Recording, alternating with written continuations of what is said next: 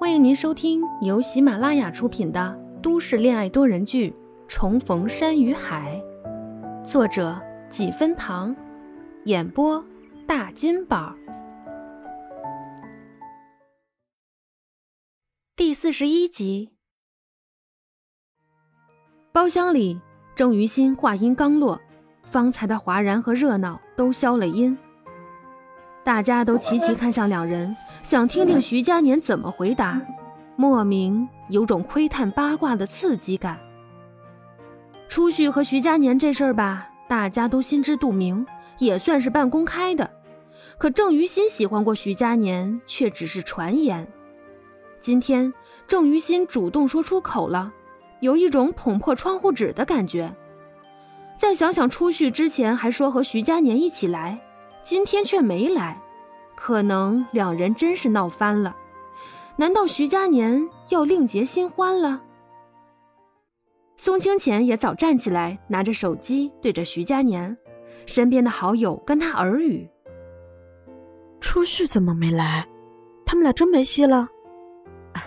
他脚受伤了，不方便来。”包厢内气氛凝固，明月悬窗。徐佳年靠在座位上，侧脸对着郑于心，默了一会儿，笑了。会在一起的。那语气里透着坚定。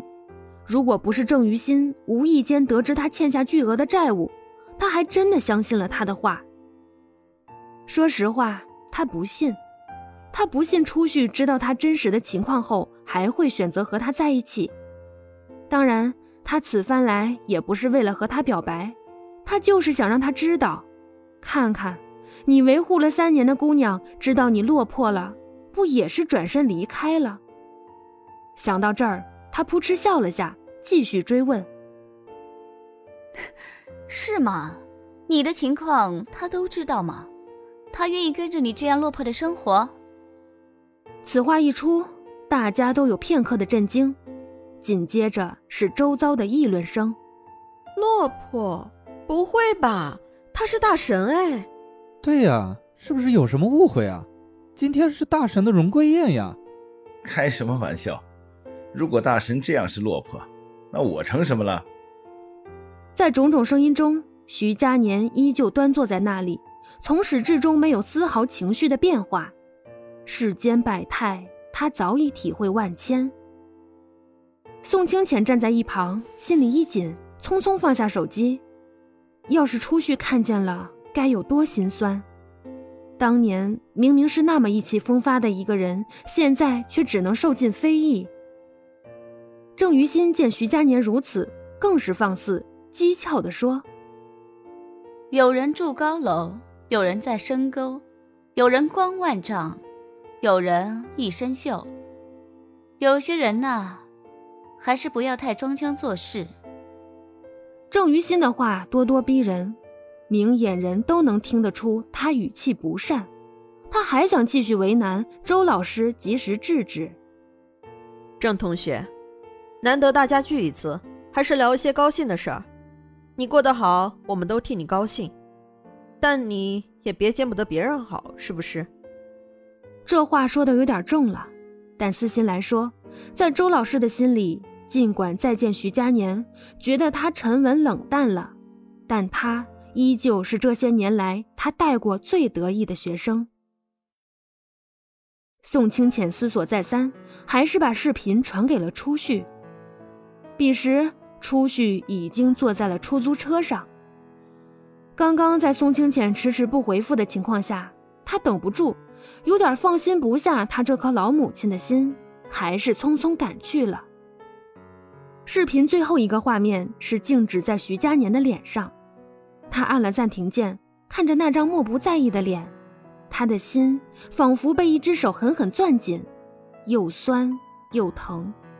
下一秒，喉头发硬，眼泪就这么毫无征兆地掉下来了。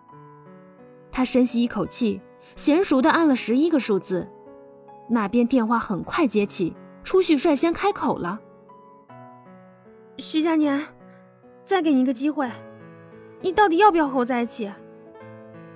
他咬着牙，心里想：徐佳年，答应啊！这是我最后一次这么勇敢了。你不答应，我想以后我都不会再主动了。那边的徐佳年刚从饭桌上站起来，坐在一旁的沙发上，手里拿着一封信，里面是之前他托大头班长办的东西，也是今天他来这里的最终目标。接到初旭的电话，说实话很开心，是那种狂欢，而初旭开口的第一句话，甚至直接震动着他的心。他一时不知道如何回应，只喊了一声：“呃。”初旭，初旭的心狠狠一颤，眼圈又红了几分。徐佳年，你到底要不要在一起？徐佳年当即站起来，带着信，脚步匆忙地往外走。你现在在家吗？我去找你，我们见面聊。闻言，初旭的心稍稍放松。要见面聊，那应该还是往好的方向发展吧。他转头看车窗外的夜景，刺眼的灯光晃着他半眯的眼睛，一阵酸涩，眼圈又微微湿润。他抬手捂住眼睛，深吸一口气，答应了。好，我已经在车上了，五分钟后你到遇见小院楼下接我。